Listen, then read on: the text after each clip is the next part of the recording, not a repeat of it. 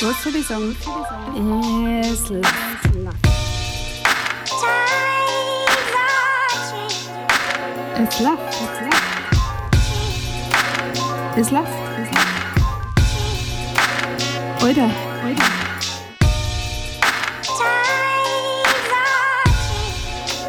Es lacht. Es lacht. Und jetzt hat lacht. Es lacht. Servus bei Es lacht.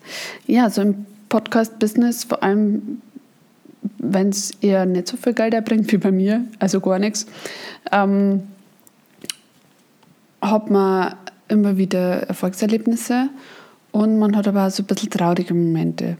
Für mich war zum Beispiel ein trauriger Moment, wo jemand, mit dem ich eigentlich ewig schon einen Podcast ausgemacht gehabt habe, und dann habe ich nur viel bessere, viel, viel bessere Idee gehabt für einen Podcast. Und zwar für echten Podcast, nicht bloß eine Folge, sondern quasi so eine, ähm, eine kleine Miniserie zum Thema Bier, die dann einfach nie wieder bei mir gemeldet hat und mich quasi geghostet hat. Und dabei haben wir anderen, die andere Folge für das Live Dash ausgemacht gehabt, komme nicht drüber weg. Ich denke mir immer noch, was habe ich denn falsch gemacht? Aber wer mich kennt, der weiß, dass ich immer wieder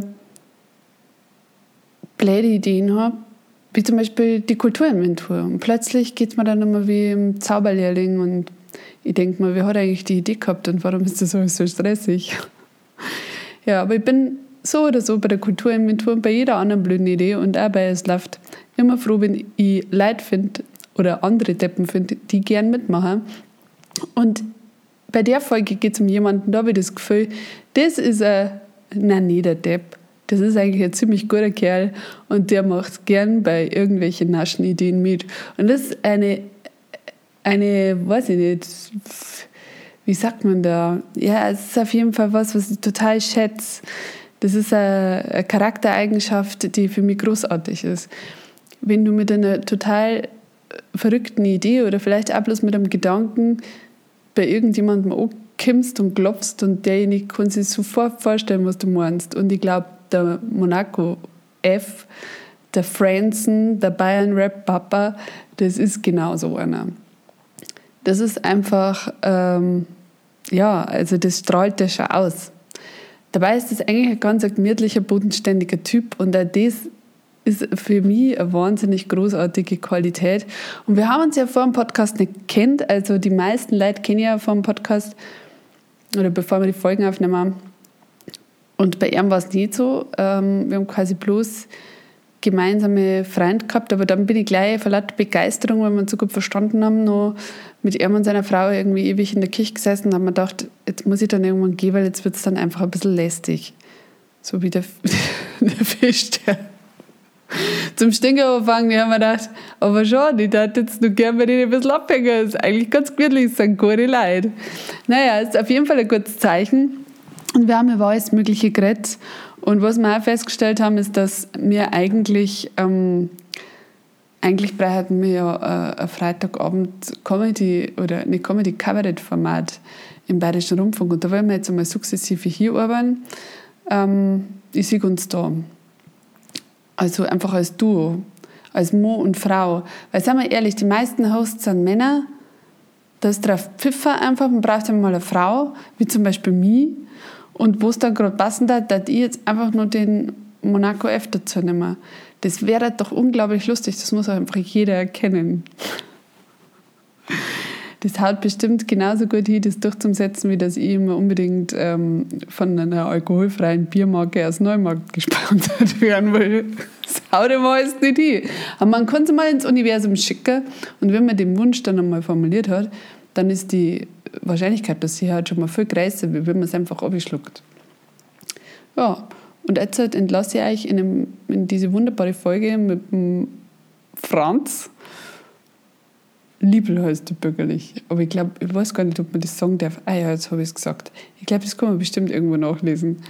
Der Franz und ich, wir haben uns ein bisschen unterhalten. Wir sind immer mal wieder von meinem Buben unterbrochen worden, weil die Bespeisung war lückenhaft ähm, für meinen Baum. Wir haben dann immer wieder ein bisschen uns was Neues überlegen müssen, was wir den davon abhalten, dass er im Podcast mitquatscht. Aber es war schön.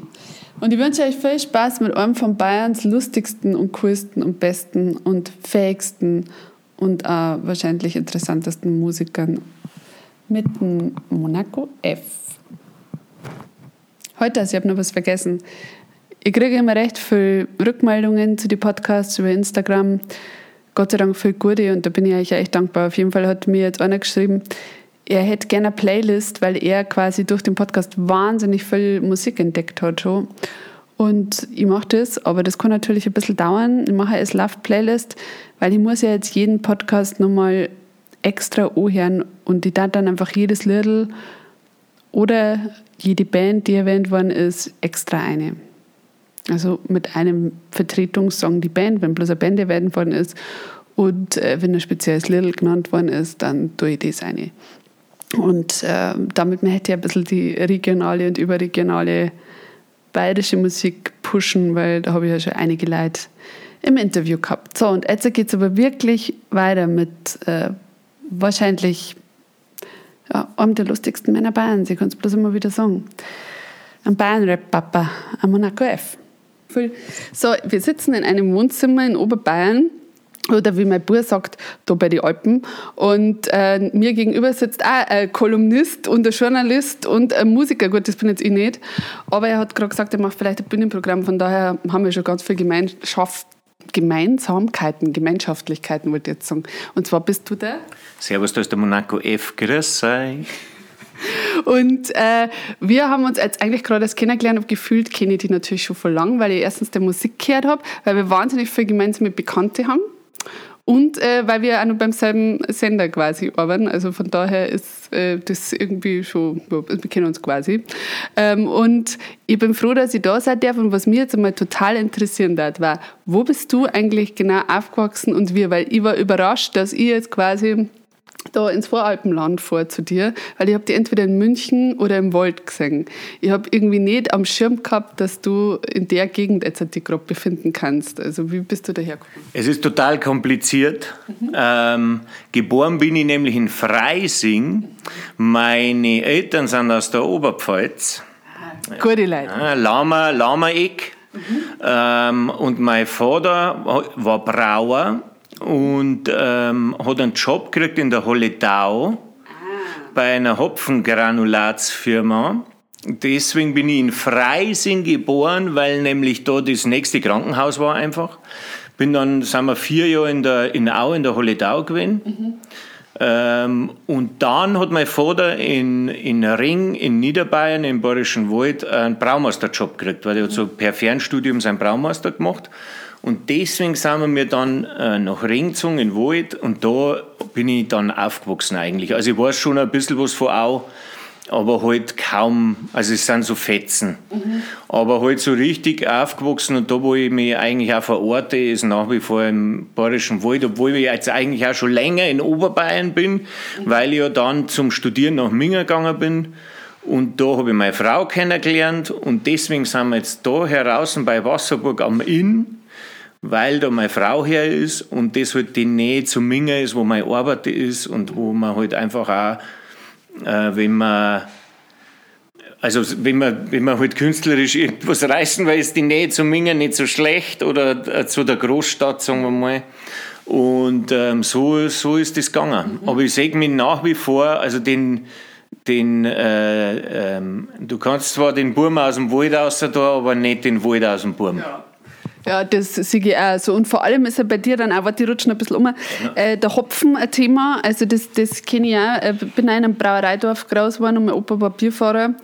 Da gestern äh, habe ich einen Podcast mit einem gemacht, der äh, Ami, der hat dann zu mir gesagt, die Bayern rühmen sich immer damit, dass ihre Großeltern Bierfahrer waren. Bei uns in New York haben sie alle damit gerühmt, dass um drei Ecken Billy Joel kennt haben. Und ich gesagt, bei uns ist das halt was, was. Ich weiß schon, was mehr Fame ist. Ja, genau. Ah, ja. Und, ähm, und das ist irgendwie aber auch was, was sich bei dir immer wieder findet, oder? Also du, du hast schon so eine Bierliebe. So ein Ich habe eine absolute Bierliebe und anscheinend geht es auch wirklich weit zurück, weil äh, also in der Holledau aufgewachsen, mehr am Hopfendruck kann es nicht sein. Mhm. Und dann sind dann einfach die ersten Erinnerungen, die ich habe mit meinem Vater zusammen, sind in der Brauerei.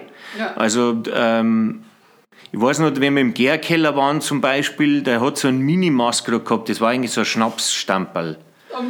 Und der, ähm, wenn das Bier noch nicht ganz fertig ist, das ist ja viel süßer. Ja. Und ich wollte das immer probieren und immer probieren. Und vielleicht einmal in sechs Wochen habe ich mal nippen dürfen. Und das sind so die ersten Erinnerungen da dran. Und bin dann später, ähm, habe ich ja in der Brauerei dann auch Ferien gejobbt. Also das sind, da, allein da kann ich stundenlang auf der Bühne Geschichten erzählen, was da alles ja. passiert ist. Und, und ich trinke es einfach gern, ich kenne mich ein bisschen aus, aber so richtig tief drin kenne ich mich dann auch nicht aus. Ich, ich ähm, habe nicht Braumeister und auch nicht Brauer studiert, aber ich habe es in mir und... Ja. Ja, cool. Aber das glaube ich, das war eigentlich ganz gut als Bühnenprogramm, weil ich glaube, so ein Brauer-Bühnenprogramm, das ist in Bayern immer noch wahnsinnig gut angekommen. Bierfahrer, Beifahrer, Bierfahrer. das war ich nämlich. Ich war Bierfahrer, Beifahrer und zwar wirklich viele Jahre lang und ähm, ja, hey, da, also da habe ich Sachen gesehen und erlebt, wenn, wenn, du, wenn du wohin kommst, wo die Leute nicht mehr reden können. Also wirklich, wenn du, wenn du eh vom Land kommst und wenn du sogar verstehst und dann reden die Leute fünf Kilometer von da weg, wo du noch, noch so, also, oder einmal bin ich mit einem gefahren, man muss zugeben, er war, ich hätte gesagt, er ist ein Alkoholiker. Mhm. Er hat über den Tag über in dem Lastwagen drin zehn halbe getrunken. Ein normaler Bier, bevor er moved hat. Ich will jetzt nicht alle verurteilen, aber jetzt, also mein Opa hat ja auch solche Geschichten erzählt. Ja, ja, also der war halt noch ein vom alten Schlag. Mhm. Das war dann immer mehr, also über die Jahre hinweg ist das immer weniger geworden, bis gar nicht mehr. Also das hat dann irgendwann geheißen, ich darf nichts mehr trinken. Aber der hat über den Tag über zehn halbe getrunken und auf, nach dem Wirtshaus noch mehr zehn halbe. Und ähm, ich habe bis um 10, von 7 bis 10 habe ich für ihn unterschreiben müssen, weil er den Stift, der hat so zittert, dass der erst nach drei, vier halbe hat der selber unterschreiben können. Oh, das tut halt schon das, das ist schon krass. Ich war ein ganz herzensguter Mensch, aber er hat so eine richtige Säufernase gehabt. Und also da, da habe ich Tonnen, Tonnen an. Ja. Aber das ist halt alles mit dem Bier. Also irgendwie, ich weiß auch nicht, ich, ich finde es ja immer noch, wenn mein, mein Opa, seine zwei Brüder haben am 75. Geburtstag von meinem Opa einfach jeder so um die 14 halbe gehabt. Aber das waren halt drei Schmieden. Mhm. Und die waren einfach nicht mehr solche Brackel. Und das, dann haben wir auch gedacht, mein Gott, das war der 75. Geburtstag. Nein scheiße halt einfach nichts mehr, weißt Aber das waren, die haben es nicht braucht. Also in dem Moment, wo die in einem Krankenhaus waren oder so, haben die kein ja. Bier mehr getrunken. Also die haben das nicht braucht, aber die haben halt, wenn die ein Bier getrunken haben, Bier getrunken, weißt Also Bier. dann haben sie es einmal anwärmen lassen und so. Und ich glaube, bei der, was ich bei der Brauerei so ein bisschen also was mir immer die Erinnerung gibt, und das liebe ich auch, wenn ich irgendwo durchfahre, ist dieser Geruch weißt schon, äh, wenn dann frisch gemeischt worden ja. ist und so. Und dann, dann riecht es so, das so gut. Doch, wenn du, kennst du das vom BR, wenn es vom Spaten so umriecht? Oder der Spaten ja. ist ums Eck vom Funkhaus. Mhm. Und dann machen alle die Fenster zu, weil, oh, da stinkt es so, da stinkt es so. Und ich denke mir, ah. ah. Da merkst du sofort, wer aus einem Brauereidorf kommt. Wie frisch geröster Kaffee, sage ja. ich beim, äh, ich glaube bei 99, bei dem Doppeldeal, jetzt sage ich das mal. Ja. Sau gut. Und dann hast du aber beschlossen, äh, nein, du gehst nicht ins Brauerhandwerk, sondern du ähm, schließt dir diesen Hip-Hop-Kult an. Wie, wie bist du in Kontakt äh, mit Musik gekommen? Das geht tatsächlich relativ früh los mit, glaube, zwölf, elf, zwölf. Und zwar hat ein Schulfreund von mir, der war mit so einem DJ befreundet und der hat am Nachmittag in der Kinderdisco aufgelegt. Allerdings muss man auch dazu sagen, dass der, die Kinderdisco fragwürdig war, weil da sind wir dann, glaube ich, das erste Mal mit 13 oder 14 hingegangen und haben uns zu acht Orgasmas gekauft und die haben wir auch gekriegt. Mhm. Und da ist dann der, äh, die Bedienung gekommen, hat die Gasmas am Tisch gehabt, Achtung, Saft's ein, ein dummer Schell, Saft's! Das war das Erste, was ich von einer Bedienung in meinem Leben gehört habe. Und ähm, da hat der DJ aufgelegt und das habe ich sau cool gefunden. Wir sind bei dem dann ab und zu abgehängt, der hat alles voller Platten gehabt. Und mhm. so bin ich das erste Mal da in Kontakt gekommen und da habe ich Techno gehört. Der hat Techno aufgelegt, so Mayday, Rave, Zeug. Der hat aber dann ähm, mir Cypress Hill CD geschenkt. Mhm. Weil ihm das nicht taugt hat. Mhm. Und parallel hat schon äh, ähm, äh, anderer Kumpel von mir, bei dem wir immer zum Supernest spielen waren, dem sein älterer Bruder, der Punk gehört und Gangster-Rap, Ice-T, Ice Cube. Mhm. Und das war mir aber zu hart. Mhm. Und die Cypress Hill CD war mir aber nicht zu hart. Und dann, glaube ich, kurz drauf habe ich die da am Radio gehört, auf Bayern 3. Ja. Und dann habe ich mir gedacht, hey, das geht ja auf Deutsch. Und zwei Wochen später habe ich meinen ersten Text in, in der Deutschschrift aufs Löschbladel geschrieben. Das ist ein Wahnsinn. Also die da habe ich auch so Erinnerung, wie ich die da als erstes Mal das Video gesehen habe, ich gemeint, das sind Skinheads, die wahnsinnig lustige Musik machen, weil die alle, also die haben alle so kurz rasiert, die blonde Haare gehabt, das ausgeschaut hat, als hätten sie Glatzen. Und beim Thomas D. glaube ich sowieso ein bisschen. Und dann habe ich so zu meiner Cousine so gesagt, das ist voll das gute Lied, das ist äh, also ein fröhliches Lied, aber das machen Skinheads jetzt, weiß ich auch nicht, können wir das gut finden? Und das wir dann rausgefunden haben, es sind keine Skinheads, das ist einfach bloß so, so wenig Ahnung habe ich von dem Ganzen gehabt, aber dass sich ein Tor so kurz... Sie sind doch dann gleich, gleich kurz nach die, da haben sie doch dieses Weihnachtslied ausgebracht, das Frohes Fest, kennst du das? das ist nah, ich glaube, dass das immer nur indiziert ist. Ja brutal hart, also das ist einfach ein Weihnachtslied, über, wo es an Weihnachten halt nicht so cool läuft. Ah, ja. Und das ist recht vulgär und das ist indiziert worden. Krass. Also ein bisschen Härte haben sie sogar gehabt ja. damals einmal. Nein, das hat mich gar nicht mehr erreicht, weil da war ich nur so, also da war ich wirklich in der fünften Klasse oder so. Also das war wirklich ja. nur so ganz, das habe ich wahrscheinlich sogar bei Bravo TV gesehen oder so. Also das war, da war ich noch voll, da habe ich noch gar nichts gewusst. Also ich habe gewusst, Musiker können lange Haare haben. Mhm weil das einfach so war, Anfang der 90er. Aber ich habe nicht gewusst, dass sie so kurze Haare haben können. Und waren es für mich einfach automatisch Skinheads. ich habe mir gedacht, was ist da los? Weil die sind doch nicht gut. Aber ja, bei, uns im Wald, bei uns im Wald waren auch nur Metaler und ja. Punks. Also ich bin da mit zwei Freunden dann auf weiter Flur allein gewesen, die Rap hören und auch noch Rap machen. Das ja. war ja vor uns vor der Bühne sind die Punks gestanden und haben uns ausgelacht und haben Sachen auf die Bühne aufgeworfen. Also. Ja, wie hast du da den Mut gehabt, dass du da was selber schreibst? Ich meine, hast du vorher schon gemerkt, dass du gern schreibst? Äh, oder weil, also ich habe mir da immer traditionell angeschissen. Also ich habe dann für mich immer wahnsinnig viel geschrieben, aber bis ich da mal ausgegangen bin, das hat irgendwie ewig gedauert. Also und das bewundert ich eigentlich bei allen, die so mit Hip-Hop angefangen haben, dass sie so frei sich traut haben. Das kann ich dir nicht sagen. Mhm. Ich, ich, ich weiß es nicht. Also die, möglicherweise hat man das einfach in sich, dass man sie ausdrücken möchte und das wird auch gerade da einfach durch diese drei, vier Schubser, sage ich mal, ausgelöst worden sein. Ja. Weil wie kommst du sonst als 13-Jähriger auf die Idee, auf, in einer Deutschheft, während dem Deutschunterricht, Ackermann und der Tod haben wir gelesen, das war sau langweilig. Und dann, äh, und da habe ich meine, also ich ja. weiß es nicht, wahrscheinlich ist es da einfach aufgegangen. Und ähm, wir haben dann eine relativ schnelle Band gehabt. Die anderen wollten aber eigentlich Rock und Blues spielen. Mhm. Und dann habe ich schon angefangen, parallel mit zwei Kassettenrekorder und Plattenspieler Sachen auf Kassetten loopen. Mhm. Also damals noch wirklich Kassettenstopp, Platten zurück. Mhm. Kassetten wieder Start, Platten zurück. Kassetten wieder Start, Platten zurück. Und zwar, wenn du da einen Rhythmusfehler drin gehabt hast, ja. Kassetten wieder löschen, von vorne anfangen. Ja. Bis du auf einer Kassette einen 3 Minuten Loop mit dem Sample gehabt hast und äh, von einer anderen Kassette einen 3 Minuten Loop mit, mit Drums. Und dann hast du das mit, ich habe ein Mischpult von meinem Bab gehabt, zufälligerweise, weil der auch Musiker war. Mhm. Und dann habe ich mit zwei Kassettenrekorder, wo ich dann erst rausfinden müssen, dass der eine leicht langsamer läuft also habe ich bei der Platten schon einstehen müssen, mhm. ah, der läuft da langsamer.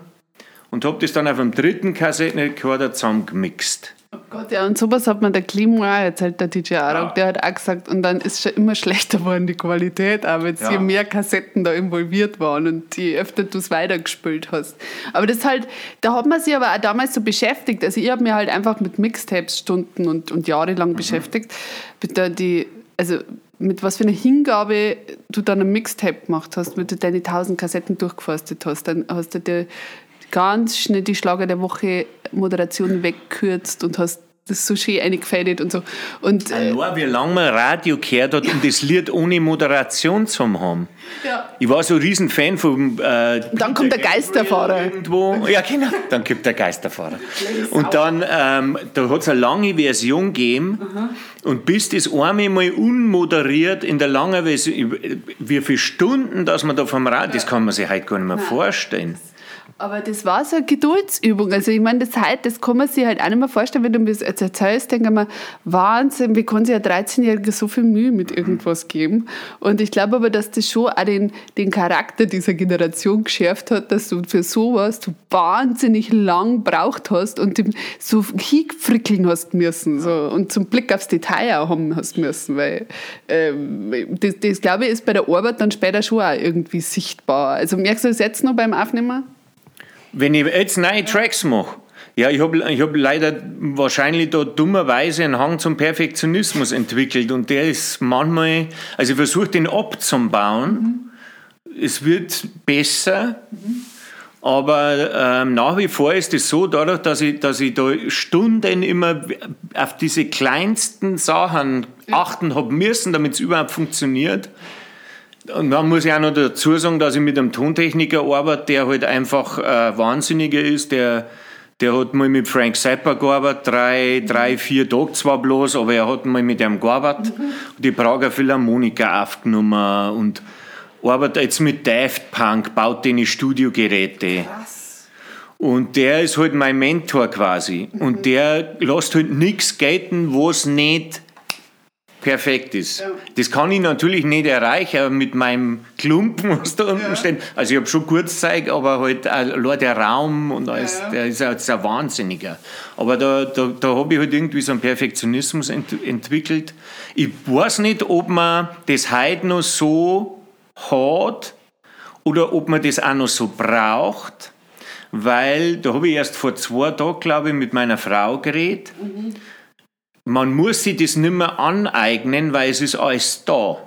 Du hast quasi, so wie ich ähm, mir aus dem Disc Center Katalog, falls du den noch kennst, mhm. das, mir einfach Rap-Platten, die 2 Euro gekostet haben, über Monate zusammengekauft habe, damit ich 10 Platten habe. Mhm. Über Monate.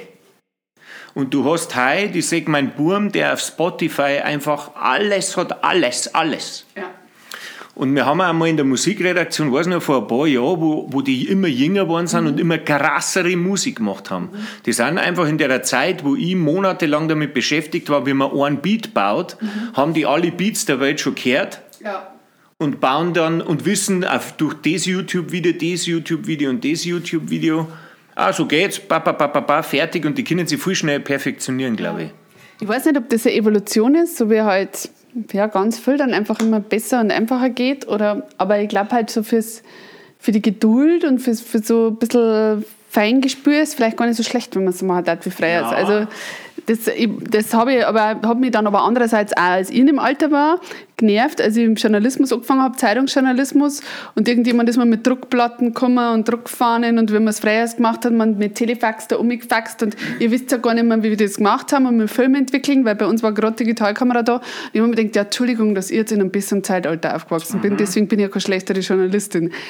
Ist wahrscheinlich derselbe Gedankengang, aber ich weiß jetzt auch, was die gemeint haben, nämlich dieses, war das schon gut, wenn du dir jeden Satz noch ein bisschen mehr überlegen mhm. müsstest, weil der ist noch ein bisschen mehr in Stein gemeißelt, weil so hast du halt 200 Zeitungen, wo der eine Faller drin ist und dann machst du am Computer XY und dann passt es wieder und dann hast du halt die anderen, der andere Teil von der Auflage, der passt. Ne? Das ist wieder das, wenn man, wenn man wieder zu der Kassetten zurückgeht, wenn man den Fehler macht, mhm. dann musst du von vorne anfangen. Ja, genau. Das war sogar noch, wie ich, wo ich dann das erste Mal mit, mit Mitch, das ist der, ähm, der, der Tschech, mit dem ich arbeite mhm. da, und äh, das erste Mal mit dem im Studio war, da haben wir noch so ein ADAT gehabt, das ist einfach eine digitale Bandmaschine. Aber die Aufnahme muss perfekt sein. Mhm. Und du Stickeln war wirklich zach, weil da spielst wie auf einem Videorekorder vier zurück, vier zurück, schneist zu viel weg, ist weg. Mhm. Also das sind dann, ähm, da wirst du schon fokussierter drauf. Mhm. Ja. Und dann hast du irgendwann äh, angefangen, mehr Musik zu machen und es war wahrscheinlich dann auch irgendwann ein bisschen erfolgreicher, oder? War das schon in der Schulzeit dann oder war das dann erst, als du in München warst schon? Also in der Schule, da sind wir eigentlich, eigentlich sind wir belächelt worden, muss man schon sagen, von den meisten. Wir haben auch die anderen auch gezwungen, dass sie sich unsere Musik hören. Wir haben auch Geburtstagspartys, nein, wir haben Konzerte als Geburtstagspartys getarnt. Mhm und haben dann die Leute gezwungen, dass uns dass zwei Stunden unsere Musik hören müssen. Ich habe das teilweise noch auf Kassetten, das haben wir das letzte Mal gehört, das, das war eigentlich ein Graus, dass die Leute nicht heimgegangen sind. Ja. Also, der Laber, den man, weißt voll der pubertäre Zeig, ja. super vulgär, ganz schlimm, grausig. Aber es ist dann tatsächlich hinten aus, also zum, äh, wenn wir so 18 waren, kurz davor, haben wir diese eine Platten gemacht die, wir haben einen Reimagenten geheißen damals. Und die hat, war sogar in dem einen oder anderen Hip-Hop-Mic drin. Mhm. Wir hätten sogar im Minger spielen können, aber dann ist zum Studieren geworden und dann haben die anderen gesagt, mhm. ich glaube, jetzt lassen wir es dann. Ja. Und dann war ich erst einmal allein, habe aber dann einen Spliff kennengelernt auf einem Jam in, in Dingolfing, weil damals hat es schon eine rege Hip-Hop-Szene gegeben, ja, ja. mit Passau vor allem, mit Reim in der Tube mhm. und ähm, die Experten, glaube ich, haben es geheißen. Weiß die alle gar nicht mehr. Auf jeden Fall, da waren wir schon ein bisschen vernetzt mhm. und deswegen hat man dann auch schon, bin ich dann allein auch schon auf Hip-Hop-Jams gefahren ja. dann. Mhm. Und da habe ich einen Spliff kennengelernt.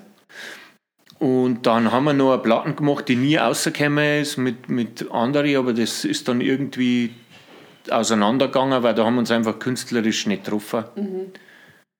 Und dann habe ich mit dem Spliff weitergemacht, einfach allein. Ja. Bis der Graham dazu gekommen ist. Ja, genau. Habe ich auch schon einen Podcast gemacht, wer das mal äh, nachhören will. Es ist äh, Gramson gegen den Wind, glaube ich, heißt die Folge, weil wir mitten in einem Sturm gesessen sind. Ja, es war wunderschön. Ton, tonmäßig auch gar nicht anstrengend zum Ohren. Wie man so, meinst du, dumm passt? Ah, ja, ich habe hab jedes Wort verstanden. Ich habe jedes Wort verstanden. Ähm, aber genau. Und da, aber dann, da sind wir ja dann schon, wenn wir jetzt, wenn wir jetzt davor, also wenn ich sage, ich habe 93, 92, 93 mhm. war das, wo ich angefangen habe mhm. und mir der Sprung zu, zum Spliff und zum Graham, da sind wir jetzt schon in 2005 dann, ja. wo wir das Schnitzelbitte gemacht haben. Mhm.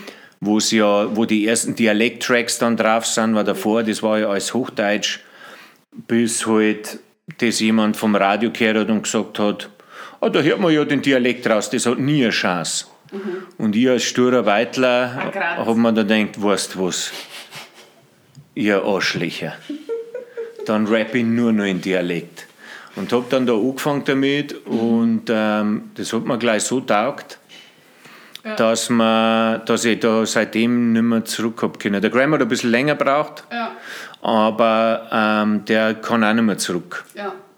Das ist, also ich kann den Gedankengang so nachvollziehen. Wir haben es einmal überall abgelehnt, gerade beim Radio. Wir haben einen rollenden R, auch beim BR, mhm. weil das wollten sie ah. Zeit lang weg, weg eliminieren. Haben sie mir gesagt, das ist bei mir nicht so schön. Bei FM4, letzte Runden für Moderationsjob, weg zu bayerisch. Mhm. Aber super, sie, ich war in der Vorrunde immer gut. Ähm, da habe ich mich echt bemüht, Hochdeutsch zum, zum Reden. Aber wenn ich dann von lauter Wienern umgeben bin, dann rede ich natürlich Bredelbrot bayerisch. Ja, ich, ich nicht, das ist einfach verstehen so. ja, so wie man ja. mir sie auch verstehen. Und das hat mir dann auch irgendwann zum Denker gegeben und habe mich im Studium auf bayerisch spezialisiert und habe mir dann gedacht, Nein, ich, ich mache jetzt einfach nichts anderes mehr, weil ich komme ja gar nicht hören, wenn ich Hochdeutsch rede. Das ist ja so kreislich. Also jetzt auch noch, wenn ich dann oft einen Podcast habe mit jemandem, wo du halt dann sagst, okay, ja. du willst jetzt halt den nicht auf Bayerisch interviewen, weil die Arme versteht die halt überhaupt nicht. Aber das kann mir dann danach nicht anhören. Das sind die Podcast-Folgen, die ich mir nicht anhören kann, weil ich komme mir nicht Hochdeutsch reden. Das ist so kreislich. Also ich verstehe das total, dass man dann auch aus der Ablehnung außer sagt, ah, fuck you dann halt. Dann erst Weil ja tatsächlich eins sagen muss, ich war bei 94.5 mhm. ähm, bei dem Ausbildungssender und wie das erste Mal on air war, ist der Chef einer gestürmt und ähm, normalerweise, das war damals so, der war ein bisschen gefürchtet. Mhm. Und alle haben schon so geschaut, oh, jetzt hat's ihn. Mhm. Weil ich halt einfach Bredelbrot. Mhm. Und dann kommt einer, Franz, was machen Sie da? Ja, äh, da die äh, Teststrecke moderieren. Das ist cool. Machen Sie weiter so. Das ist super. Ja, es gibt manchmal der so wie sie. Der hat mich da bestärkt. Ja. Und ähm, soweit ich weiß, der Nullinger, mhm. Der ist auch da gewesen und der ist da von dem, glaube ich, auch bestärkt worden oder mhm. beziehungsweise da dort bestärkt worden, das durchzuziehen. Mhm. Und ich habe mich dann, wie ich mich beim BR für damals noch Bavarian Open Radio beworben habe, war mir das einfach wurscht. Also ich, ich habe hab einfach gewusst, da schon gewusst, durch das, was mir der andere nicht die ganze Zeit gesagt hat, mhm. dass das wird meine Chance sein. Ja. Und das war es tatsächlich dann. Deswegen, ähm, vielleicht habe ich einfach nur Glück gehabt, ja. weil mir dann die Grantlerei gleich gegeben haben. Ähm, und aber dann auch, ich habe da aber auch so moderiert. Mhm. Also das war damals halt auch durch diesen Mundart-Hype und mhm. durch unser bayerisch Rappen-Ding war ja das sau cool, ja. dass jetzt plötzlich einer bayerisch moderiert. Jetzt ist es möglicherweise wieder anders, weil die Welle ja abflaut, beziehungsweise vielleicht sogar langsam veräppt. Ja. Und es bleiben jetzt die wenigen, wenigen übrig. Vielleicht wird es wieder anders, aber ähm, damals habe ich da ich glaub, tatsächlich einen Stich gemacht. Ja, ich, ich glaube, dass es so der, der USP ist. Also, und wenn man das dann erkennt und man braucht halt immer den einer, der einem sagt, das ist cool. Mhm. Also aus seinem eigenen Wutgrant und immer der Gegenantrieb braucht man dann schon irgendwann jemanden, wo man ein bisschen aufschaut und wo man dann sagt, nein, das ist schon nicht schlecht, machen wir das weiter und so. Also da, da habe ich auch so zwei, drei Leute gehabt. Aber ähm, ich glaube auch, dass das leider irgendwie abebbt, weil wenn du mit, also ich bin oft bei Poetry Slams, die verstehen mich alle. Also mhm. es gibt wenig, Theresa Reichel vielleicht nur, die kann bayerisch, aber es gibt einfach wenig, die nur bayerisch kennen bei den Poetry Slams. Und die sagen dann zu mir, ich habe so wenig verstanden, aber das war witzig. und dann habe ich neulich was gemacht mit Rosa Parks mhm. und habe dann gesagt, und sie hat halt gesagt, na. Und sie hat halt echt na ja. gesagt. Aber sie hat halt auch bayerisch nah gesagt. Ja. Also, und dann hat sie gesagt, das war so witzig mit dem Dialekt. Und dann, und hat gesagt, und dann haben wir gedacht, es ist so schade, dass keiner das mehr macht für euch. Also es gibt, das, da, da, ist man jetzt irgendwie schon so ein bisschen... Mir hat einmal einer gesagt, nach dem Konzert, redest du wirklich so? Und äh, ja, also, wenn's, also es ja, war ganz, also es sind Fragen oft... Ja, das ist aber in unserem, in unserem Alter so die, die Leute, ähm, der Pomillo, dem sagen sie immer, er redet kein echt bayerisch. Und dann sagt er mir, aber ich, ich rede halt. Was soll ich denn machen? Das ist halt verdammte Scheiße, wie ich rede. Also, ich kann nichts ändern. Ich rede halt nicht das typische Niederbayerische. Er ist halt da anders irgendwie ähm, assoziiert. Und das ist so lustig, weil dem sagen immer alle, du tust ja bloß so, ist als bayerisch reden. Der hat ja, das Problem. Also, und das ist ganz komisch, was man da oft für Fragen kriegt dann danach. Und ähm, was hast du dann studiert? Gleichjournalismus Vollgas oder was? Nein, ich habe tatsächlich, ich wollte Kommunikationswissenschaften studieren, dann habe ich mich beim äh, äh, Studentenwohnheim beworben, sitzt da in diesem Interview mhm. und dann sagt er, ah, du möchtest Kommunikationswissenschaften studieren, dann musst du einen wahnsinnigen NC haben, äh, äh, äh, Notendurchschnitt. Dann sage ich, ja, 2, 3. Und dann hat er mich ausgelacht, du weißt schon, dass da 1-0 NC ist. Und ich, wir. Habe ich nicht nachgeschaut. Und dann habe ich mir gedacht, okay, blöd, was mache ich dann? Äh, ja, Politik hat mich interessiert. Dann habe ich einfach banal mhm. Politikwissenschaften genommen, aber bin da auch glücklich geworden. Ja. Weil ich habe mich ja dann auf das, ähm, mir hat auch immer Philosophie schon mhm. interessiert, habe mich auf politische Theorie spezialisiert, habe parallel im Nebenfach Philosophie studiert. Mhm und habe sogar, also ich, ich, ich habe ja noch, ich komme ja noch aus der Zeit, wo man noch lang studieren hat können mhm. und habe zum End hin, wo ich schon beim Radio gearbeitet habe, hat das Studium sich einfach gezogen, weil ich da auch zur Gaudi einfach Philosophie weiter studiert, studiert habe noch. Mhm. Und deswegen ähm, mit Journalismus bin ich eigentlich ein Quereinsteiger. Ja. Ja, das war bei mir ja bei Politik im Nebenfach, aber dann auch die philosophische, also die ganzen Philosophen, die politischen, das war meins auch. Also von der Hannah Arendt über äh, alle Foucault. Foucault, was habe ich Foucault gelesen? Die ganzen, weil ich habe mir, hab mir hauptsächlich da diese ganzen Alten eingezogen. Weil ähm, an Foucault habe ich, mir hab ich mir selber ein bisschen mhm. eingezogen. Hannah Arendt ist eine Lücke, muss ich zugeben. Die ist eigentlich unverzeihlich. Das ja. müsste man nachholen. Das muss man nachholen, glaube ich. Und sonst, ich habe tatsächlich relativ viel Klassiker gelesen. Die sind bei mir ein bisschen veräppt. Also da habe ich nicht so Bock drauf. Ich habe eher so diese moderneren, da, da habe ich dann so Lust drauf gehabt. Weber Max habe ich noch, also Max Weber, den noch, aber den habe ich natürlich nicht gepackt. Der hat mich Warum? voll aufgeregt. Ja, einfach weil das, das, das Birchel schon allein. Die Aufmachung von den Birchel hat bei mir schon so das viel Das ist Die, nein, das ist gelbe. Ähm, ich hab das rote. Ach Gott, das war so riesig. Äh, und da diese ganze Führertheorie drin gewesen und da, wie das geschrieben war, das hat mich schon angekotzt, was schon wie das gesetzt war. Weil das war für mich schon so schwierig zum, ich bin ja leicht abzumlenken, was der ja. Goldfisch ist im Goldfischglas und ich bin denke mal, mein Wahnsinn, ein Goldfisch. Also, und dann, dann war das so kreislich geschrieben, habe ich mich schon immer so drauf konzentrieren müssen. Und halt einfach die Führertheorie an sich war schon ein harter Brocken auch.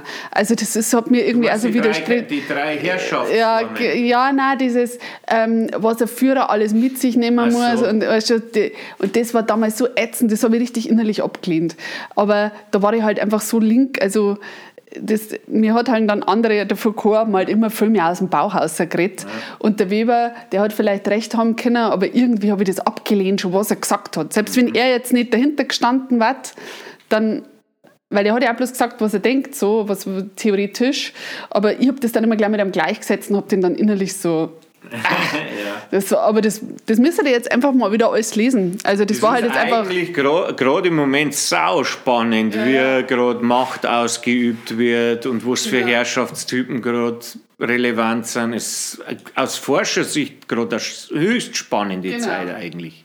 Und da ja gestern mit dem Ami geredet, der hat dann gesagt, was er so aufregt am Trump, ist, die Nazis haben wenigstens irgendwie geile Show gehabt. Aber der Trump ist so die Billigversion von ihm. das habe ich dann so krass gefunden, wenn du dann so überlegt hast, ja stimmt, Leni Rief ist da und Maga Cap. Das ist schon irgendwie echt. Ja. Äh, dann hat er gesagt, das, das verzeiht er seine Lands... Genau, und YMCA. Und dann hat er gesagt, das verzeiht er seine Landsleute nicht, dass die auf so einen billigen Trash abgingen irgendwie. Und das habe ich auch gut gefunden. Krass. Ähm, und dann, aber das ist auch alles parallel gelaufen. Also ich stelle mir das schon schwierig vor. Erstens in München überleben. Also grundsätzlich. Es war damals ein bisschen billiger, aber so, ich meine, ich habe mir damals ja überlegt, gehe zum Studieren nach München. Aber man denkt, äh, ich habe die Kohle nicht für die Miete. Und dann bin ich in München, alle immer, ja, da ist viel mehr los. Wenn ich dann gesprochen ja, aber da kann ich mir nichts mehr leisten, weil ich habe es mir selber finanziert und, und das kann ich nicht. Dann Studium, wahrscheinlich Nebenjobs, ähm, dann nur Touren oder so ein bisschen, wo es mit, mit Doppel-D dann äh, Fahrt aufgenommen hat und nur, nur Radio. Äh, wie, wie hast du das alles so, war das alles zeitgleich oder wie hast du das zeitlich Das war schon, also äh, das war schon viel. Also vor allem, wo wir diese BIN aufgenommen haben, mhm.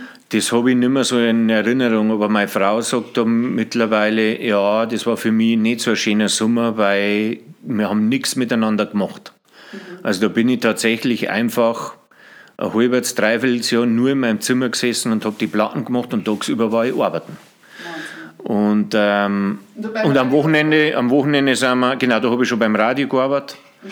Und am Wochenende sind wir Konzerte, wo sie uns gefahren hat. Also das war eigentlich im Nachhinein schon stark für ihr, muss ich schon sagen.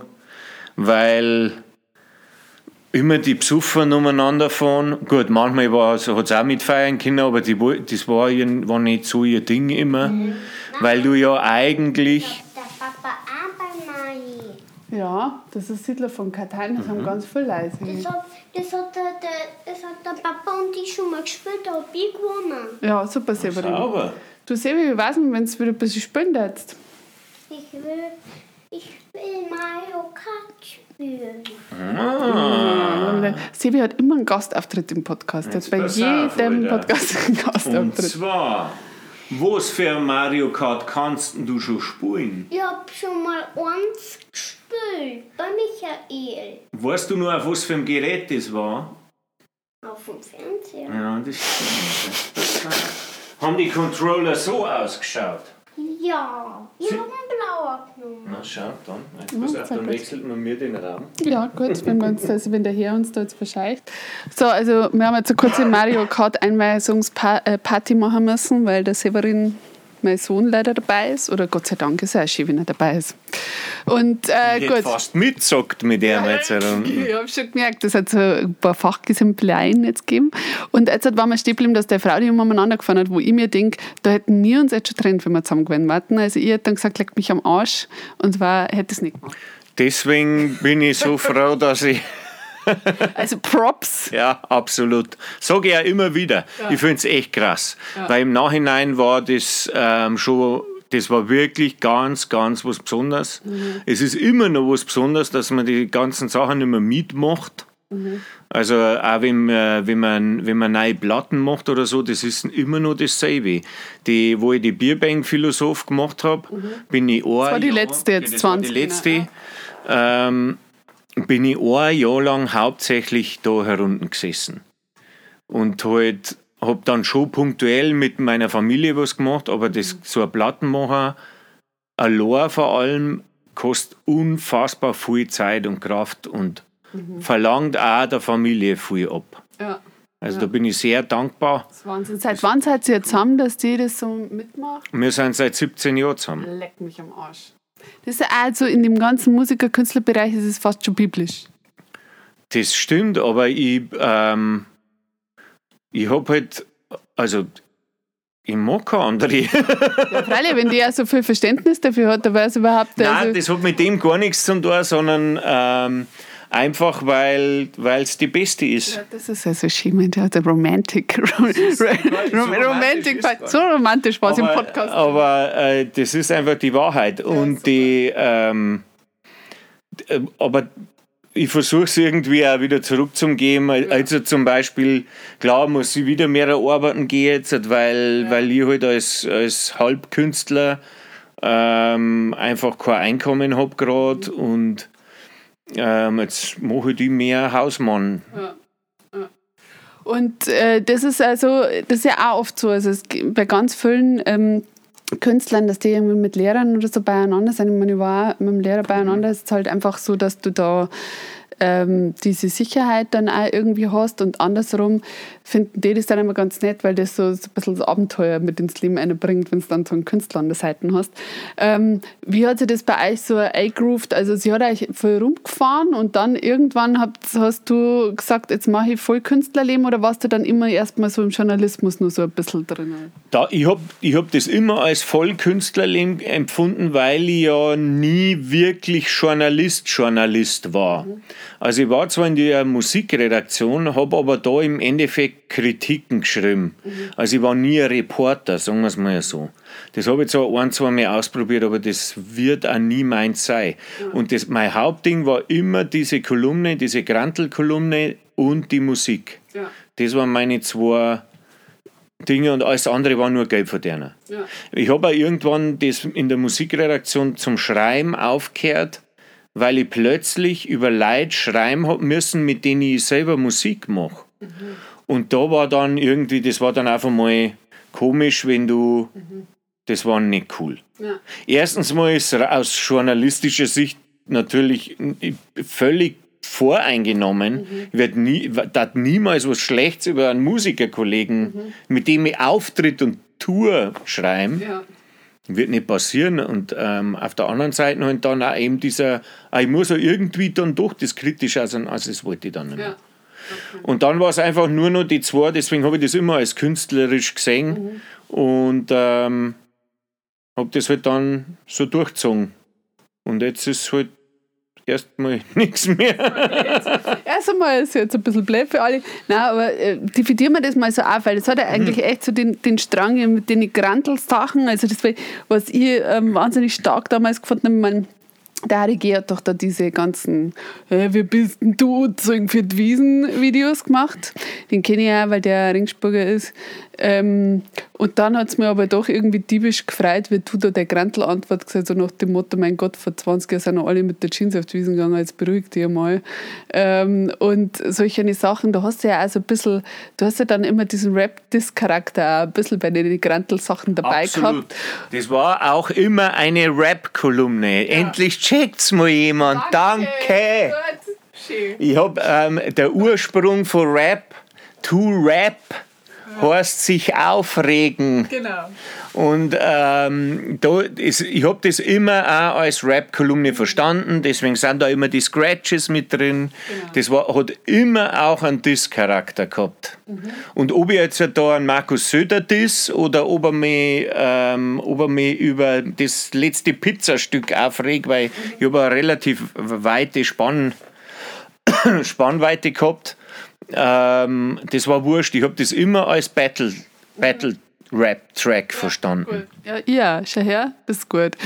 Ja. Und, äh, aber fällt dir da jetzt was? Weil die Kolumne, heute hast du das gepostet, also geht jetzt zu Ende. Also ich meine, Fünf Folgen sind es noch ab heute. ja. fünf Folgen. Und äh, was ist das jetzt für dich? Also ich meine, du musst ja dann irgendwie, machst jetzt einfach dann ein Bühnenprogramm, oder? Weil, Das war der Plan. Jetzt, ich, ich weiß nicht genau, wie sowas geht.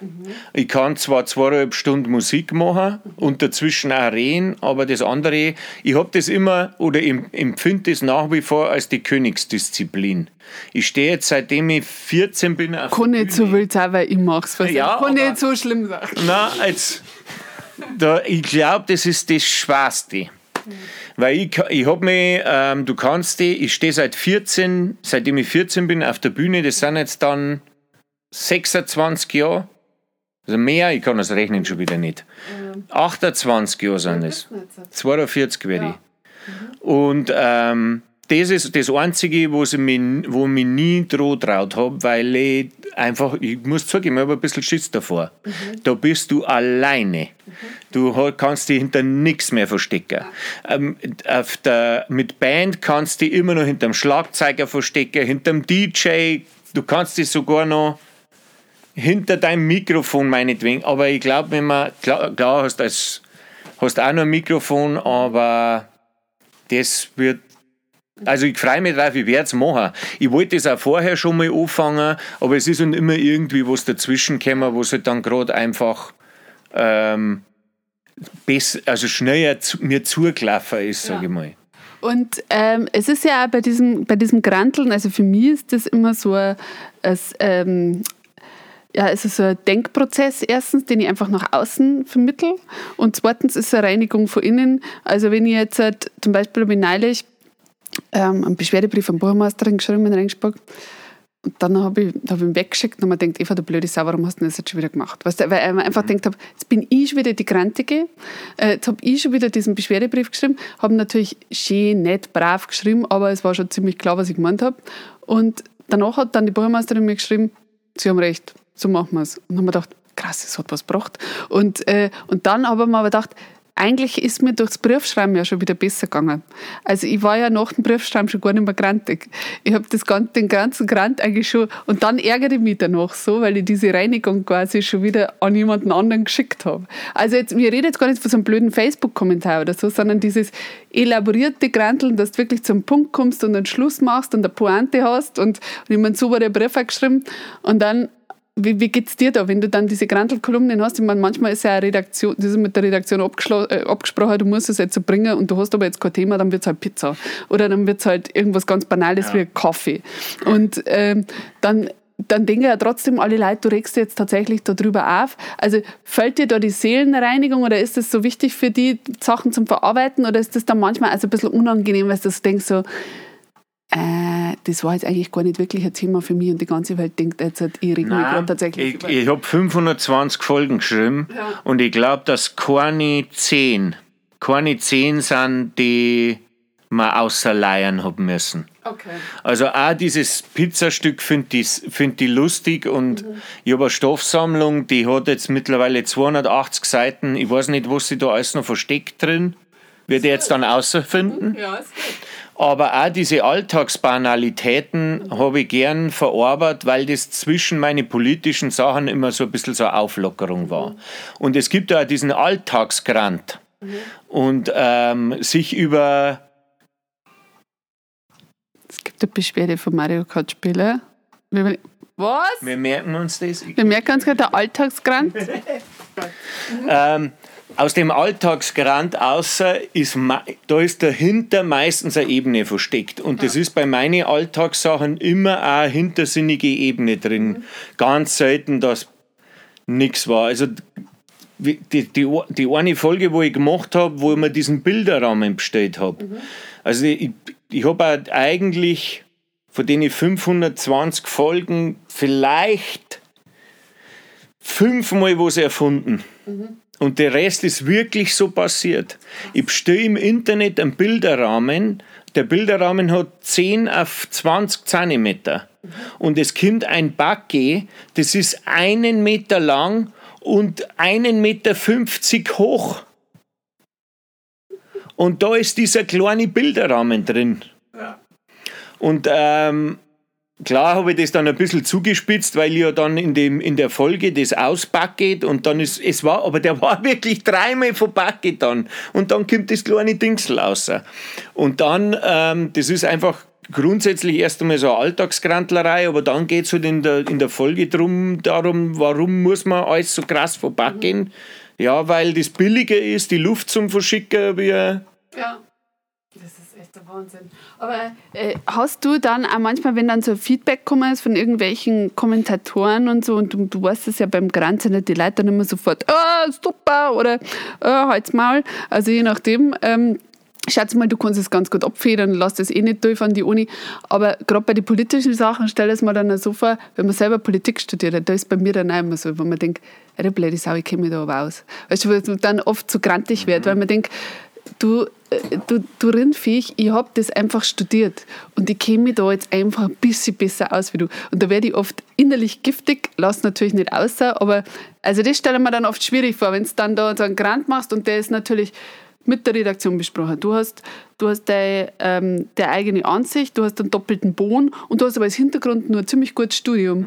Und dann kommt einer und sagt, das ist Scheiß. Oder, weißt du, oder sagt irgendwas, was du denkst, ah, wie, wie, was macht das mit dir? Ich habe am Anfang bei ähm, am Anfang habe ich mitdiskutiert und ähm, habe irgendwann gespannt, dass mir das fertig macht. Ja. Man wird im Internet keine vernünftige Diskussion führen können. Das passiert in die aller, aller seltensten Fälle. Wahrscheinlich, wenn du denjenigen triffst, in echt, ist es auf drei Minuten ausdiskutiert und dann trinkt man halbe Bier miteinander. Ja.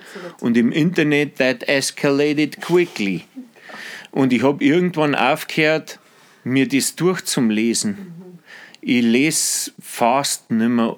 Ich, es tut mir leid, das sagen zu müssen, aber das, wenn du am Freitag was postest und musst dann bis Sonntag auf die Nacht frisst das in die eine, weil der eine hat jetzt das geschrieben und der andere hat das geschrieben. Ja. Und der dritte hat das geschrieben. Und da müsste es doch eigentlich, und warum versteht er denn das nicht und das?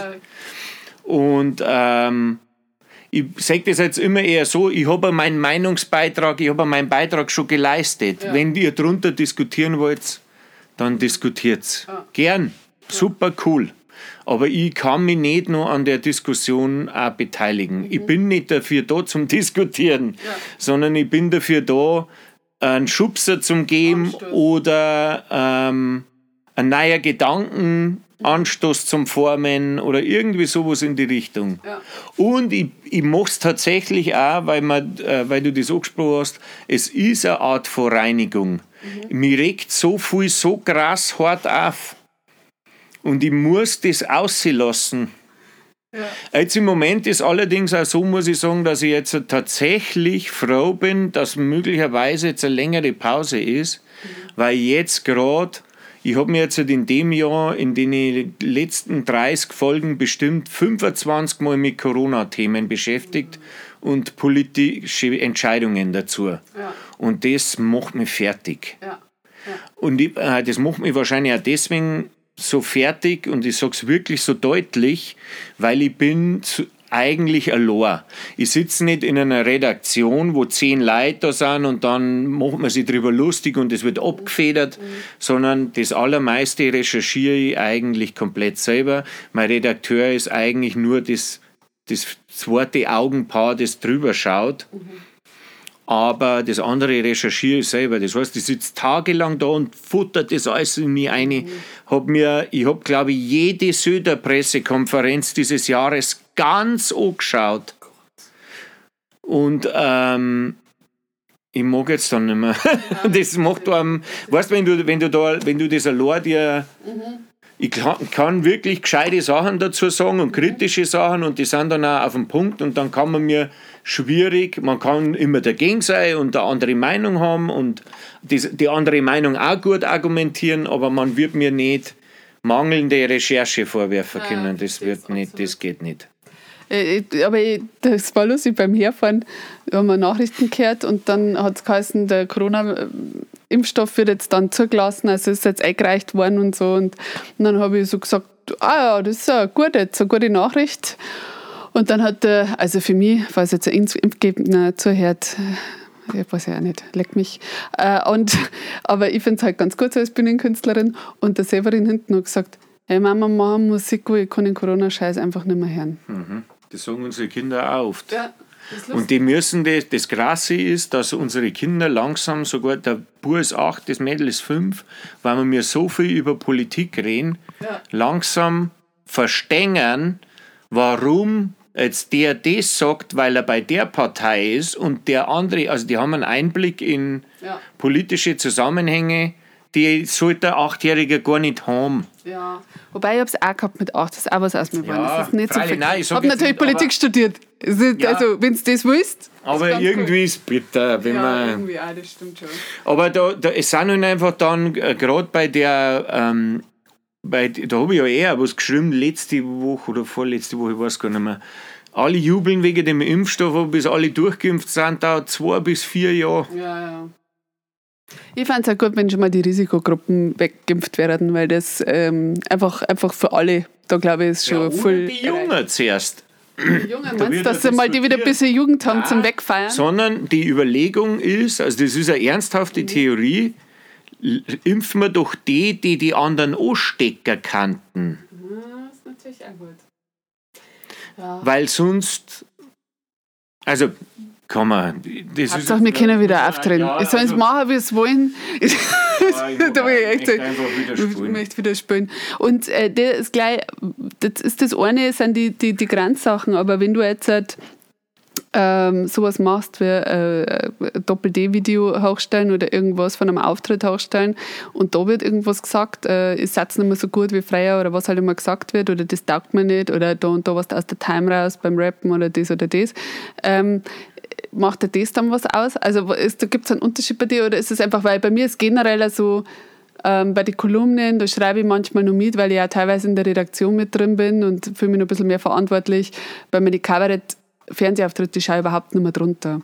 Also da schaue ich nicht mehr drunter, weil da sind teilweise ja dann, also jetzt, ich glaube bei mir gar nicht so schlimm noch, aber für andere Leute dann oft so üble Beleidigungen dabei, wo ich sage, mein Gott, das ist irgendein frustrierter Lauch, der jetzt da vor seinem Laptop hängt und halt nichts auf drei kriegt wahrscheinlich schon vier Weizen im Gesicht, du beschäftigst dich einfach nicht damit. Aber wie ist das dann, ich meine, weil Musik, also lustigerweise da, wo ich mir eigentlich verletzlicher bin bei meiner Kunst, also so richtig Bühnenkunst, macht es mir weniger aus, nicht hin zum Schauen, das ist kein Problem.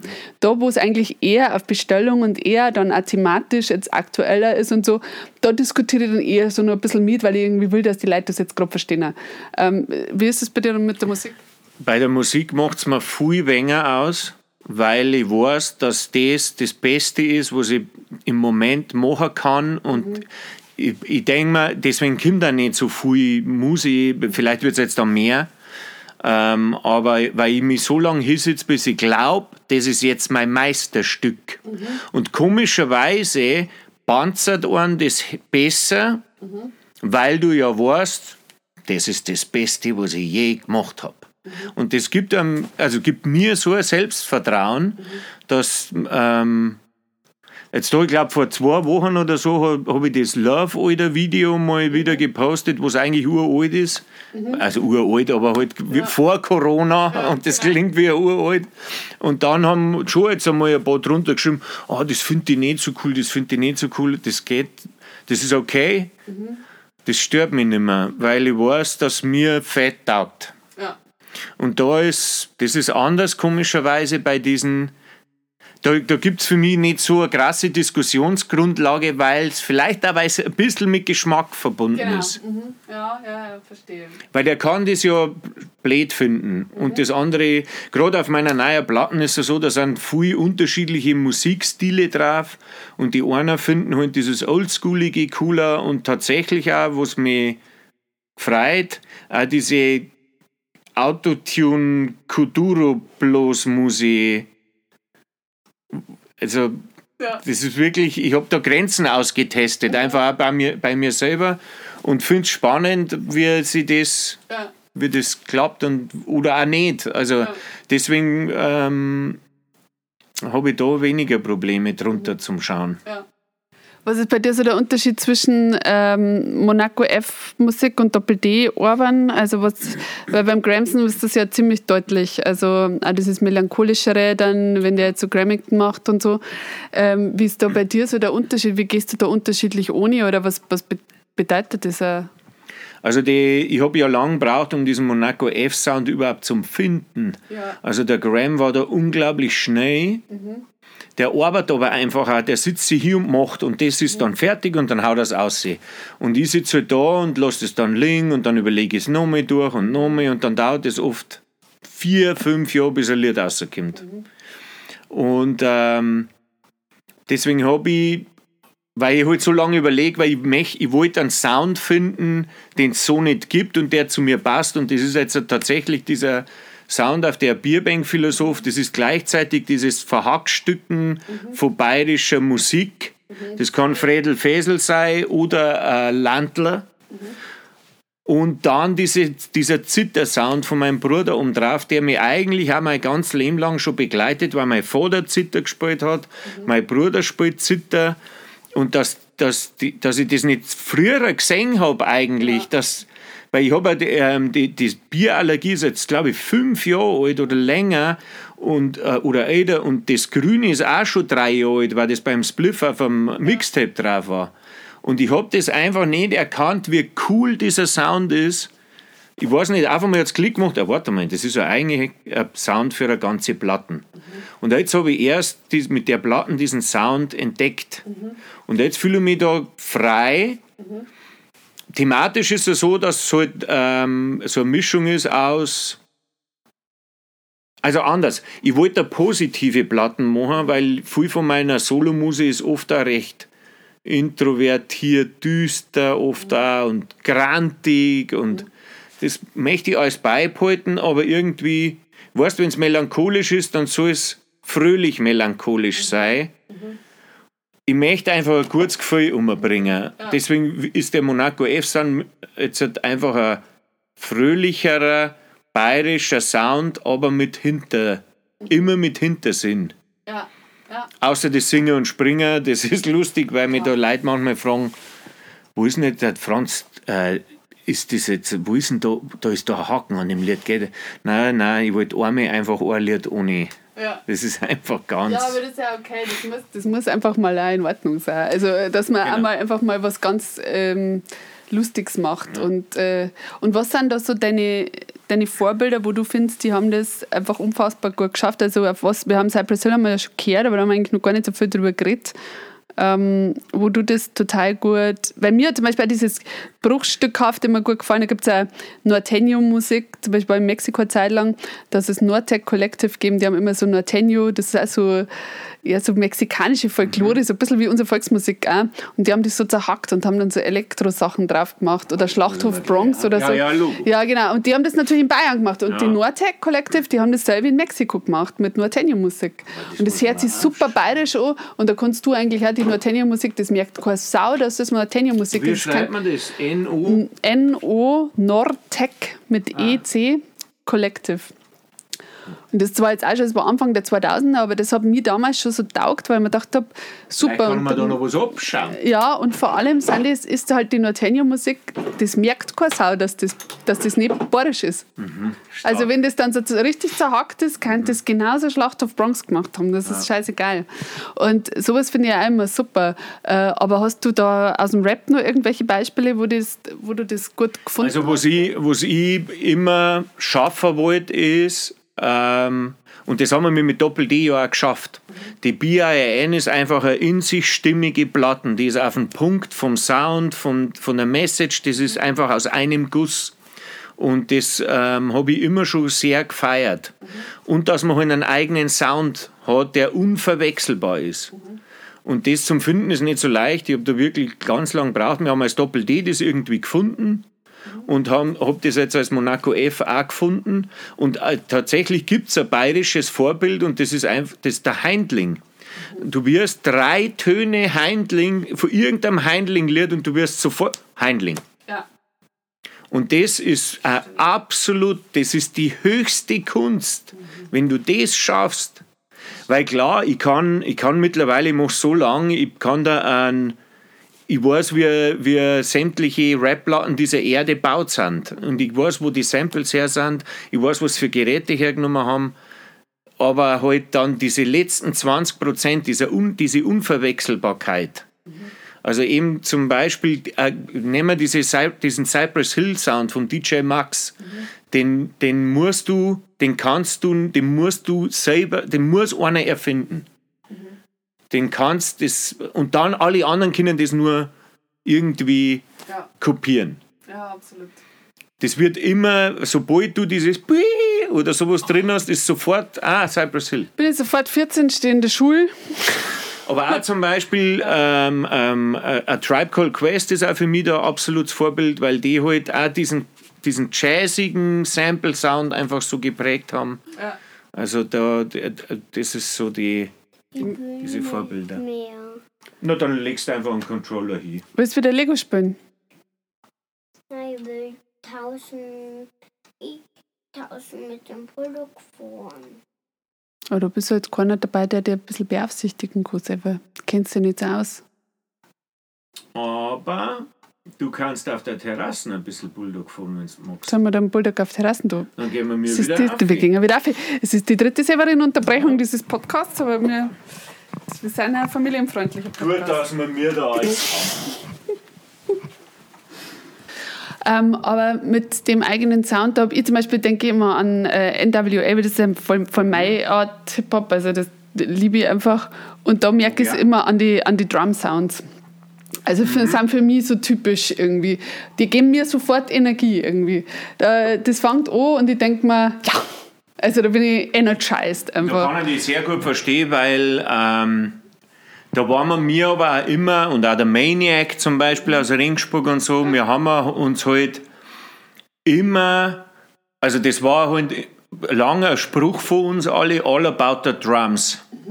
Die Drums müssen krachen. Und das ähm, ist nach wie vor so, dass ich an die Drums mit am längsten Pfeil, oft stundenlang, das ist nur heute so, so wie früher, die stundenlang vor dem Kassettending, durch stundenlang, aber hunderte von Snare-Sounds, bis ich den perfekten, der jetzt da richtig einklackt, Ja, finde, das, weil das ist wirklich wichtig. ja. Das ist einfach wichtig, dass dann irgendwie so richtig Aber abgeht. zum Beispiel, wenn du NWA sagst, der, der Dre hat ja damals auch einfach so einen Sound entworfen. Dieser ganze West Coast Sound, der Ende der 80er recht funky war und dann halt zu diesem P-funkigen Anfang der 90er wird. Das ist einfach, ähm, da ist auch so, du hörst drei Sekunden und weißt, wo du bist. Ja, ja, das ist gut. Ja, eben, und das, das glaube ich, braucht man wirklich. Und glaubst du, dass das, dass das ein richtiger Sound werden kann? Also glaubst du, dass dir das bei der nächsten Platten noch, noch richtig kickt? Oder denkst du, das ist ein, also was, wie schätzt du das jetzt gerade ein? Oder ist das jetzt gerade so eine Phase? Es liegt ja schon was rum. Also ähm, es liegt einiges sogar rum. Ein paar Sachen, die ich angefangen habe, die ich eigentlich auf die äh, Bierbank-Philosoph drauf da wollte, aber nicht mehr fertig gekriegt habe. Aber diesmal, also die Sachen, die im Moment rumliegen, sind andersrum. Wir haben auf der Bierbank-Philosoph habe ich Volksmusik mit Hip-Hop gemacht. Oder so mit Zit also Und jetzt ähm, machen wir viele Sachen, wo mein Bruder mit der Zither Soul spielt, Jazz. Geil. Also da passieren dann. Es ist wieder so, bei dem, beim letzten Mal haben wir schauen müssen, wie kriegen wir mir die Zither so hip-hoppig, da, oder äh, also wie kriege ich das so hip-hoppig, dass es noch nach Zither klingt. Und jetzt ist es halt andersrum, wie kriegen wir mir das so soulig, dass. Ja, ja, verstehe. Na, warte, ich rede zweimal dasselbe. Also. Es, wir, wir, wir übersetzen wir das Instrument in, eine andere Musik, in einen anderen Musikstil, es soll aber immer noch bayerisch klingen. Also das ist das mal die große Kunst. Ist es dann verstärkt? Bei den Aufnahmen für die Platten nicht. Live müssen wir das sogar machen, weil sonst das geht mikrofontechnisch eigentlich nicht. Und äh, weil, was sind also die Vorbilder beim Soul? Also ist das dann eher so Al Green Schmusi Soul oder ist das Motown oder ist das dieser Northern Sound? Was, was, wo, wo gehst du so hin? Alles, was daherkommt.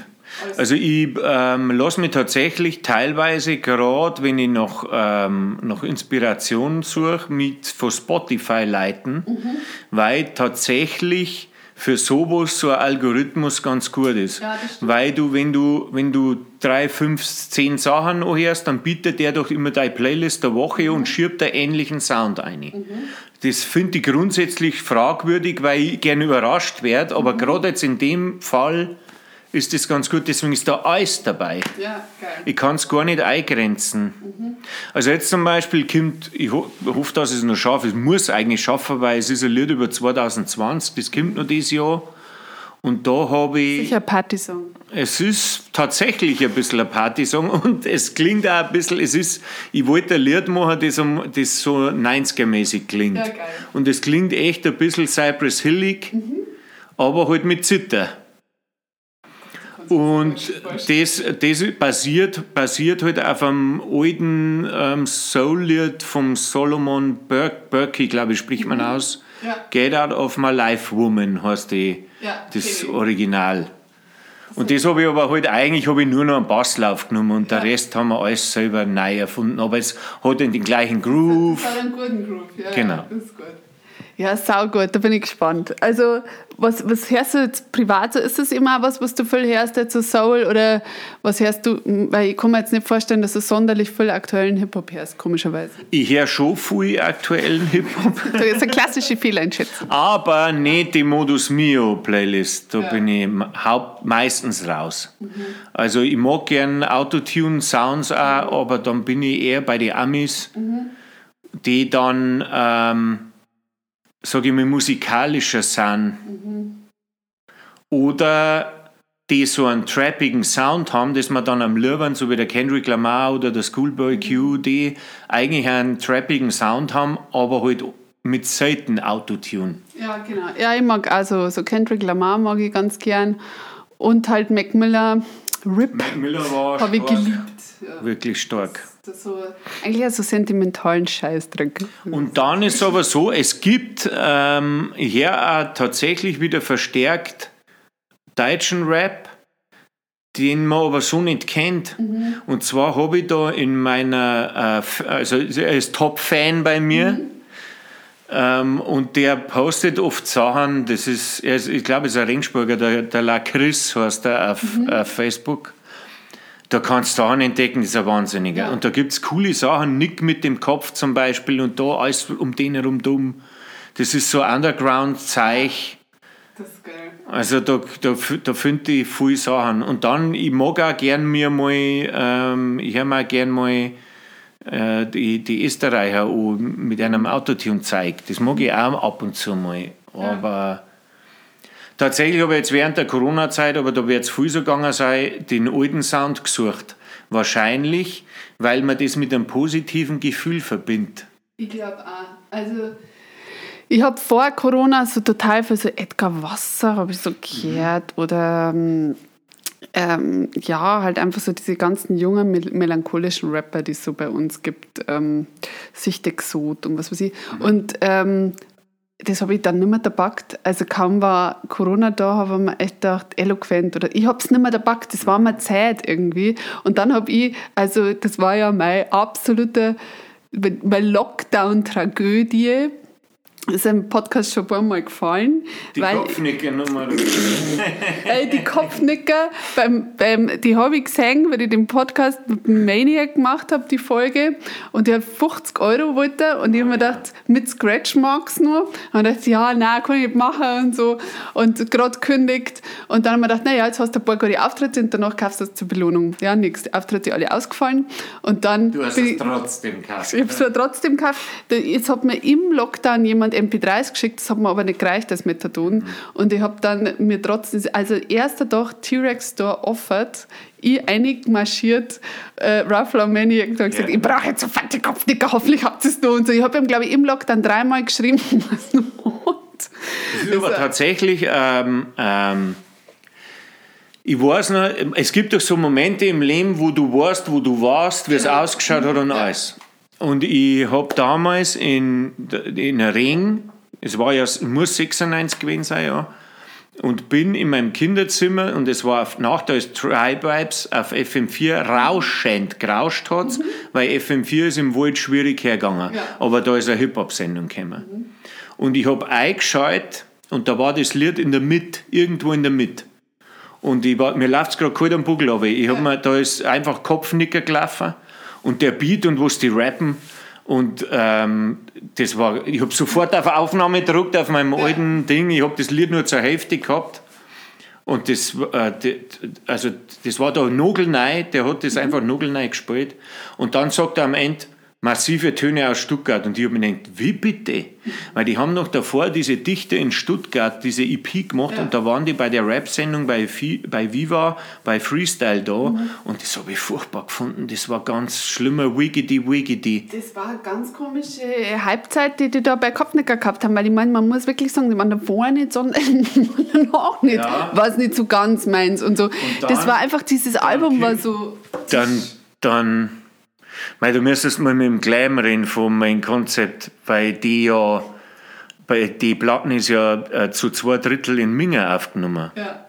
Und da, die die Geschichte, wenn der, wenn der Vasi äh, Nichtsnutz in Sampler einlohnt und er hat nur Disketten und nur Disketten und nur Disketten und es dauert ewig. Und der Gleim hat, der, hat mir die Geschichte erzählt und sie haben sich schon lustig gemacht. Alter, was ist los? Wie lange dauert das noch? Ja, ja, warte noch. Und dann, ja, was ist? dann geht der Beat los und es war Start.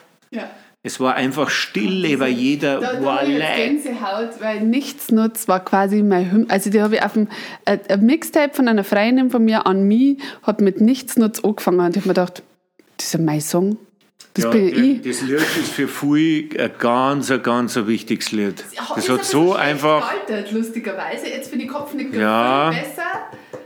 aber es ist schon, die, die zwei sind die Songs auf Ja. der Platte, finde ich. Hammer. Und, und Mutterstadt ist schon auch geil. also es ist halt blöd, weil es nicht unser Stadt ist so, weil du einfach, aber die Mutterstadt, das ist auch einfach wirklich, in, in die ganze Platten ist gut. Also das ist die ewige, ewige äh, Lockdown-Drama. ich mich so verflucht ich so geizig Ja, aber ich habe tatsächlich mir auch einfach ganz viel alten Rap eingezogen, vor allem auch viel West Coast USA-Rap, weil der so fröhlich ist, obwohl er so harte Sachen sagt. Und da hat man da, weil ich, ich suche seit Monaten, liegt diese Musi rum, wo ich nicht weiß, wie, was soll ich jetzt da, ich war einfach auch scheiße drauf, muss ich einfach auch sagen. freilich. Und ähm, wenn der, wenn der Legend aber hängt, Musik machen ist echt, kommt meistens, kann blöd ausgehen. Ja.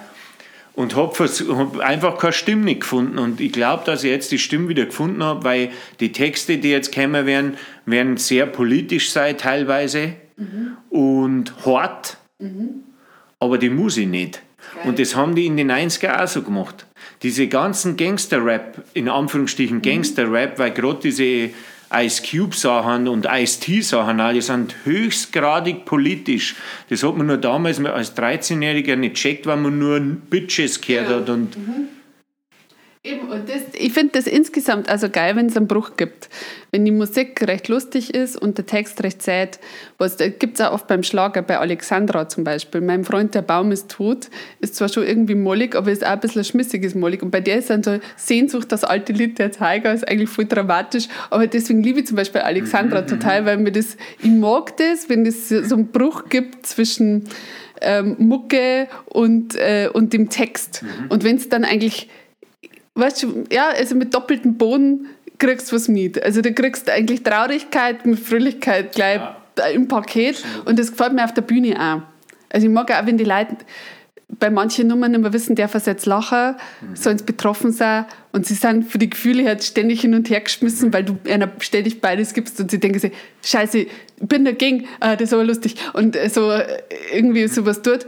Und das finde ich eigentlich ganz geil. Also, und, und das finde ich super, wenn du einen Party-90s-Sound machst, also wie es jetzt Mio hört. Das ist ja noch mitgerüllt, das wird super, das Lied. Das kannst du auch noch mitgrüllen und dann kommt aber die erste Strophe wird noch relativ ähm, zugänglich, sage ich jetzt mal, weil es einfach ein bisschen so diesen Corona-Alltag auf mhm. die Schippe nimmt. Und die zweite Strophe ist einfach nur noch politisch und ja. Söderpranger da und. Denunzieren da, Lauterbach da. Also. Sehr schön. Und das Schauen wir mal. Ja, ich bin gespannt. Und ähm, also bei dir ist aber jetzt trotzdem irgendwie, also ähm, also, Aber eins möchte ich schon noch sagen. Ich, ich, tue nicht, ich höre nicht mehr nur Rap. Also seit Jahren schon nicht mehr, sondern tatsächlich auch viel, was ich früher einfach gesampelt habe, mhm. hören wir jetzt einfach die Platten noch. Auch teilweise billigsten 80er RB, mhm.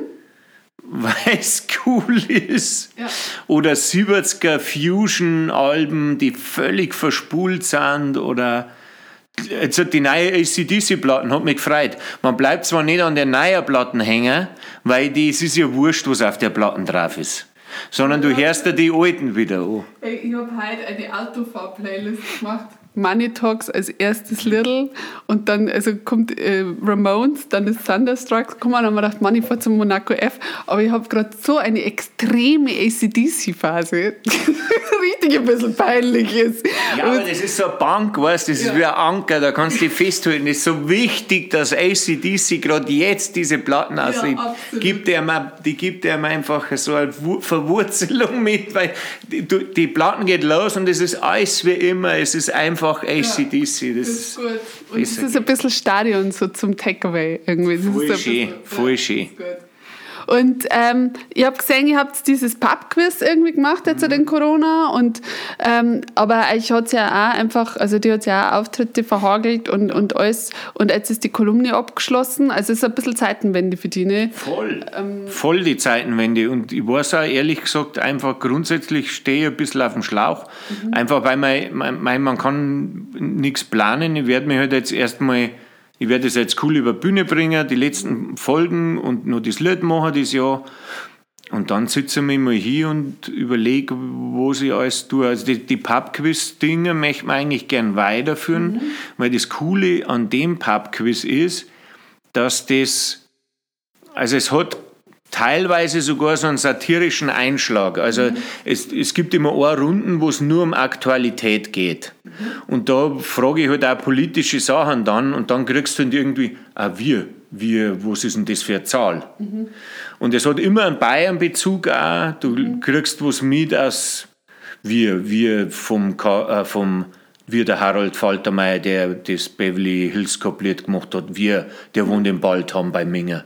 Genau. Also Wo alle immer fragen, ob ich mit dem verwandt bin, dabei schreibt man anders. und der, ähm, so, so ist das Pubquiz und das ich eigentlich auch gern weitermachen, weil das so ein, das hat auch irgendwie so einen Bildungsauftrag, das ist jetzt total Drucker an, aber du hast, kriegst, du kriegst eine Unterhaltung für einen Abend. Mhm ähm, und lernst dann noch was dabei und habe auch schon ein, zweimal einfach da probiert, halt dann einfach so Seitenhiebe mhm. einzubauen. Das hat mal mehr, mal weniger gut geklappt, weil das hat es jetzt auch noch nicht so gegeben, dass du während, der, während einer Quizshow plötzlich einen Gag, einen politischen Gag kriegst. Mhm. Also weiß ich auch nicht, ob das dann Schule macht oder. Ja. Aber dann überlege ich halt tatsächlich einfach, was wir auch vorher schon mal gesagt haben, ob ich nicht dann einfach meine Geschichten auf der Bühne weiter erzähle. Also das machen wir einfach. Also ich coach dich da, du schickst mir deine, deine Sachen und ich sag's dir. Ja, das kann ich wahnsinnig gut, jetzt, weil jetzt, kann ich, jetzt habe ich so einmal, einmal jemanden es zugeschaut. Es ist so, ich, ich tendiere ja schon länger, also ich habe tatsächlich hadert da manchmal mit meiner Kolumne, weil ich tendiere eh schon zu, zu einer längeren Form. Mhm. Oft ist die, oft habe ich, war die Kolumne eigentlich zehn Minuten lang besser wo es ja eigentlich schon so eine Bühnennummer war. Ich kann auch eins sagen, wenn du ein Programm machst, da haust alle weg. Das ist einfach so, dann können wir einbackeln. Also es Weiß glaub, ich bin ich mir sicher einfach. Vielleicht Das ist wahrscheinlich der Lulli. Nein, das ist längst überfällig. Du bist nicht der Lulli. Ich weiß schon, dass das überfällig ist, das Song. Aber ich habe es auch vorher schon mal gesagt, ich habe da einfach so einen großen Respekt davor, aber der wird jetzt dann fallen. Ich muss da einfach ran. Genau, machst du jetzt dein Programm und ich mach dann irgendwann meine Hip-Hop-Nummer. Kannst du rappen? Nein, ich, ich, ich kann es nicht. Ich glaube, also wahrscheinlich kann ich schon. Wahrscheinlich kann ich schon, aber ich habe es halt noch nie, ich habe noch nie meine eigenen Texte gerappt. Aber Also- hast du schon mal Rap-Texte geschrieben?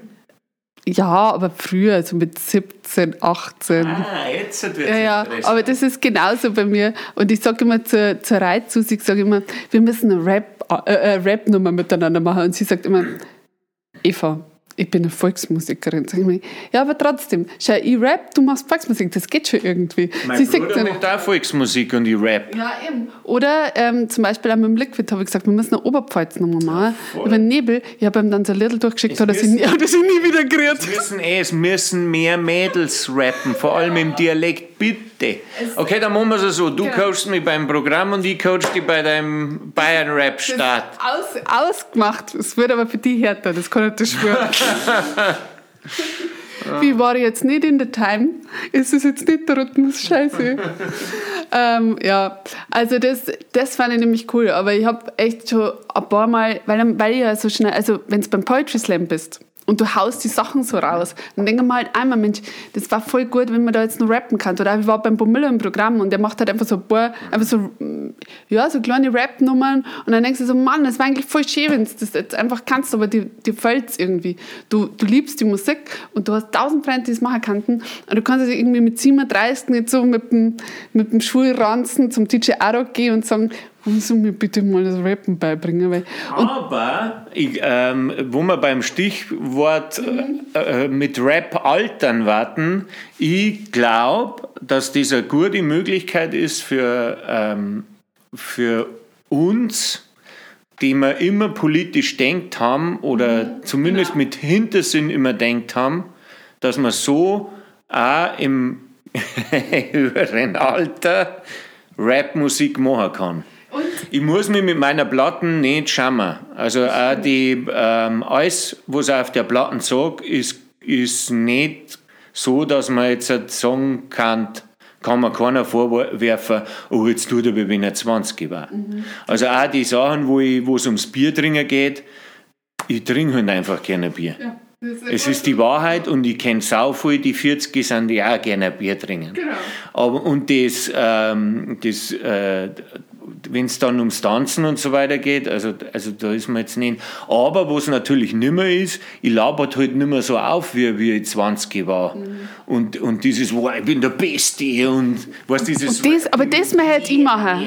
Das möchte ich ein bisschen machen. Ich möchte also ein bisschen, äh, Ja. ich möchte, möchte Battle Rap machen Aber eigentlich. vielleicht. So, da siege ich mich. ist dann deine Perspektive, wenn du, du erzählst ja öfters, dass er gerade, und das ist ja, das, das ist ja eigentlich das, was man angreifen müsste, wenn du als Frau auf einer Bühne stehst und nachher kommen die Leute zu dir und wollen dir was vorschreiben auf, oder wollen dir sagen, oh, hm, aber die, hast du das schon mal überlegt? Also, und das ist jetzt vorsichtig Genau. formuliert. Ja. Aber eigentlich, wenn dann, du müsstest dann Battle Rap Ja, genau. Das möchte ich mal, also weil das war eigentlich der Bayern Slam, da war ja nominiert im Mai und das ist natürlich auch ausgefallen.